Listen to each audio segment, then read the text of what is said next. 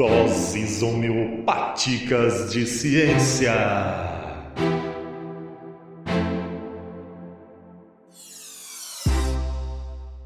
Salve, salve galera! Estou aqui hoje para mais um episódio do Ensinecast. Eu sou Fernando, biólogo, professor, formador de professores, professor da Universidade Federal de Jataí e que hoje está aqui para um episódio um pouco diferente, um episódio voltado mais a um perfil diferente, que é o perfil das crianças, né? Então hoje eu estou muito feliz porque eu estou com a participação de uma ilustre presença aqui no Ensinecast, que é a minha querida e amada filha mais velha, a Ana Luísa, né? Bem-vinda, Ana Luísa. Se apresente. Oi, eu sou a Ana Luísa, tenho oito anos mas antes de irmos para o episódio, eu preciso dar os velhos recados do Ensinecast. O Ensinecast está nas redes sociais divulgando ciência, no Instagram, Twitter, Facebook.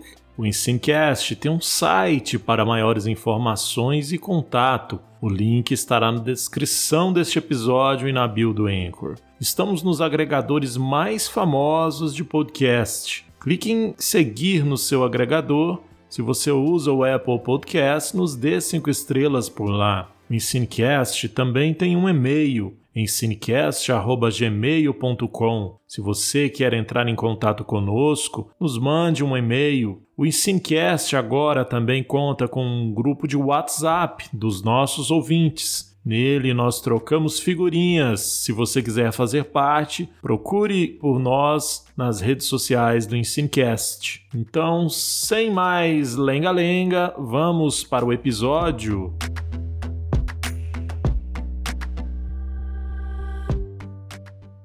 Ana Luísa é um desafio para mim a mais porque ela me disse há pouco tempo que não gosta da disciplina de ciências. Não é uma das disciplinas muito preferidas dela, né? E eu sou professor de biologia e ciências, né? Não é isso, Ana? Por que, que você não gosta da disciplina de ciências geralmente? Por que não? Por que não? Uhum. Por quê? Tem uns nomes estranhos. Ah, é difícil de lembrar. É.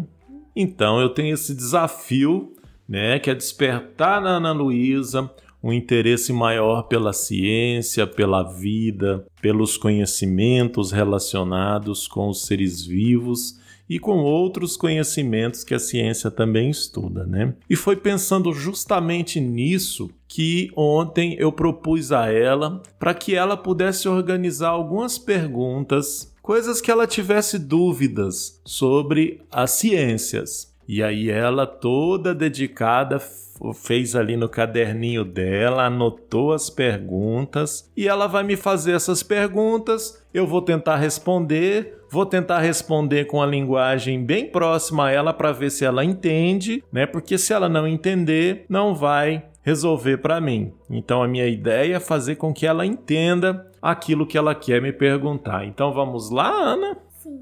Então vamos lá. A primeira pergunta: de onde vêm as energias? As energias? Que pergunta, né? Interessante. Funciona mais ou menos assim. Que tipo de energia você está querendo saber? Energia da tomada. Funciona mais ou menos assim. A água, você sabe a água? Sim. A água, quando ela cai, você já viu a água caindo assim numa cachoeira? Uhum. Então, quando ela cai, ali a gente tem uma energia que a gente chama de energia potencial. É um, um tipo, ela tem uma energia. Quando essa água cai ali e gira um outro equipamento, ela faz com que essa energia da água vá se transformando nessa energia que chega na tomada. Então, uma das fontes de energia dessa que chega na tomada que nós temos no Brasil é a água. Você lembra quando a gente viajou que tinha umas usinas cheias de água que papai mostrou? que tinha aquele tanto de água assim e tinha aí depois tinha umas barragens, papai mostrou.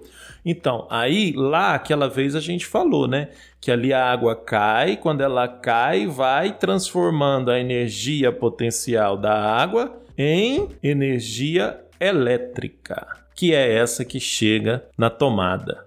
Só que não tem só essa forma. A gente pode fazer com que a energia que chega da tomada venha de outros lugares, como por exemplo pela luz do sol. Sabia? A luz do sol, quando ela bate na, na Terra, ela traz o quê? Você sabe?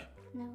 Ela nos traz luz e nos traz calor. Existe alguns, por exemplo, algumas estruturas que são produzidas que quando a luz do sol bate nela, ela pega essa energia que está vindo do sol e transforma ela numa energia elétrica, que é essa que vem da tomada. Então, a energia elétrica que a gente usa, ela vem muito de algumas fontes. Duas principais delas são a água e a luz do sol. Você sabia que tem casas, por exemplo, que em cima do teto está colocando um monte de placa e essas placas recebem a luz do sol, essa energia, e produz a energia elétrica?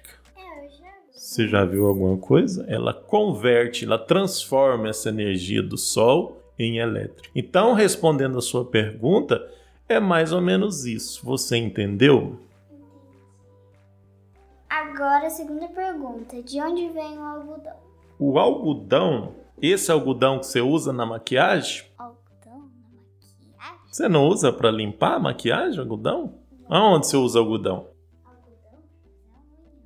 Não, Mas então, esse algodão, você sabia que ele vem de uma planta? é, eu acho que no meu livro de, de ciências eu já vi. É. Então, ele vem de uma planta. Existe uma planta que é o algodoeiro, né? E ele produz ali na sua flor ali essa é, é, pluma, né? Essa, esse material que a gente usa para absorver, para passar no machucadinho, limpar um machucadinho, para limpar a unha, né? Porque ele você põe a água nele assim, ele suga a água, né? Então ele absorve essa água Quando Ele é bom para isso. Quando vai tirar o sangue, né? Ele vem então de uma planta. Tem é, várias regiões no mundo e no Brasil, inclusive também, que planta um monte de algodão. Aqui na nossa região planta muito o que? Você sabe? Quando a gente vai para Goiânia, milho, milho, planta soja. Aí tem lugares que quando você passa na estrada, você vê um monte de pés de algodão. Aí depois eles vão lá, colhe aquele algodão, limpa e aí usa para vender. Agora, a terceira pergunta. Você sabe me responder se, por exemplo, uma, um animal, tipo um pássaro, pode, pode conversar com outro animal? Um pássaro, ser da espécie dele. ah, um pássaro conversar com outro animal que não seja pássaro. É. Como por exemplo, Como, por exemplo, hein? uma onça, vai, né? Que ela sabe conversar com um passarinho, né? O que é que acontece? A gente tem é, os animais eles se comunicam, né? Eles se comunicam para encontrar namorado, namorada. Eles se comunicam para encontrar os filhos perdidos, né? Quando um filho sai ali e se perde, eles ficam se comunicando. Eles se comunicam quando eles acham alimento. Geralmente, eles se comunicam entre eles. Ou seja, como você mesmo falou, da mesma espécie. Um pássaro comunicar com a onça não vai ter uma comunicação, mas a onça ela é capaz de ouvir esse pássaro. Então ela ouve esse pássaro e ela pode querer comê-lo, dependendo da situação. É por isso que geralmente as onças elas andam no mato bem caladinhas, assim, elas vão caladinha, caladinha, caladinha, só escutando o que que está em volta para de repente elas chegarem e Nhau, justamente. Né? Então, essa pergunta sua depende do tipo de comunicação. Agora, por exemplo, tem vários animais que a gente entende o que eles estão querendo nos comunicar. Tipo, Por exemplo, os macacos. É. Você não lembra aquela vez que a gente foi ali naquele parque ali, no Jacuí, que tem vários macaquinhos ali que comem lá, que aquele que o pessoal é lá onde tem o coelho que o pessoal trata deles lá, os tratadores. Então, eles chegam perto da gente e fica muitas vezes pedindo comida, não é? É. Pois é, eles ficam se comunicando com a gente. A gente não entende o que, que eles querem? É. Entende? Você não entende o que, que eles estão querendo? Eles estão querendo comida.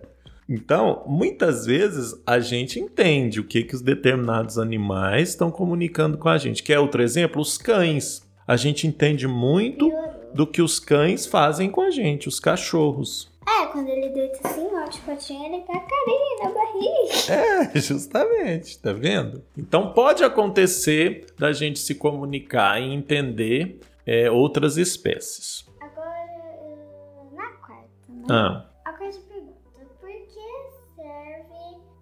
Por, pra que serve a folha da flor? folha da flor? É, a folha. Da planta. É. Ah, essa é uma boa pergunta, porque você já reparou que a folha ela está presente em quase em pra todas as plantas que a gente vê geralmente? Sim. Pois é, e a folha, você já reparou também que ela geralmente é verde? Sim, mas algumas são amarelas. Algumas são outras cores, mas geralmente elas são verdes, né? A folha, ela tem uma função muito importante para a planta. Quando a gente come uma comidinha, essa comidinha ela é aqui ó, no nosso estômago, ela é transformada, né? E aí depois a gente usa essa energia para ficar vivo, forte, bonito. A planta, ela pega essa comidinha lá do solo, lá do chão, que vem os nutrientes junto com a água, só que ela precisa fazer um processo como se fosse um processo que faz no estômago ali, transformar isso numa energia. E ela transforma isso junto com outros materiais pela folha, num processo que chama fotossíntese. E que mais uma vez vem a questão da luz do sol. Então a luz do sol vem, bate aqui na folha, a folha vai conseguir fazer um processo que vai produzir a energia que ela precisa para ficar bonita, para ela crescer, para ela dar frutos. Então, geralmente a folha ela tem muito essa função importante. Entendeu? Pergunta. Sim. Então vamos lá para a próxima. A quinta pergunta. Do que é feita a madeira? A madeira, aí você me apertou, hein? É. É uma boa pergunta. Bom, o papai sabe que a madeira ela é feita muito de um- uma substância chamada celulose. Ela tem grande quantidade de celulose. Celulose, é, você sabe o açúcar? Então, celulose é uma substância, é um, é um tipo de coisa que parece o açúcar. O sal também? Não, o sal não. Só o açúcar. Sabe por quê? Porque o açúcar ele é de um grupo de substâncias que a gente chama de carboidratos. Então, a celulose é um carboidrato. Só que olha que interessante. A gente não consegue destruir essa celulose aqui no estômago. Então, se a gente comer uma alface, por exemplo, ela vai ficar aqui misturando, misturando, misturando, mas grande parte dela a gente vai eliminar junto com o quê? Com O tutã. é, junto com o cocô.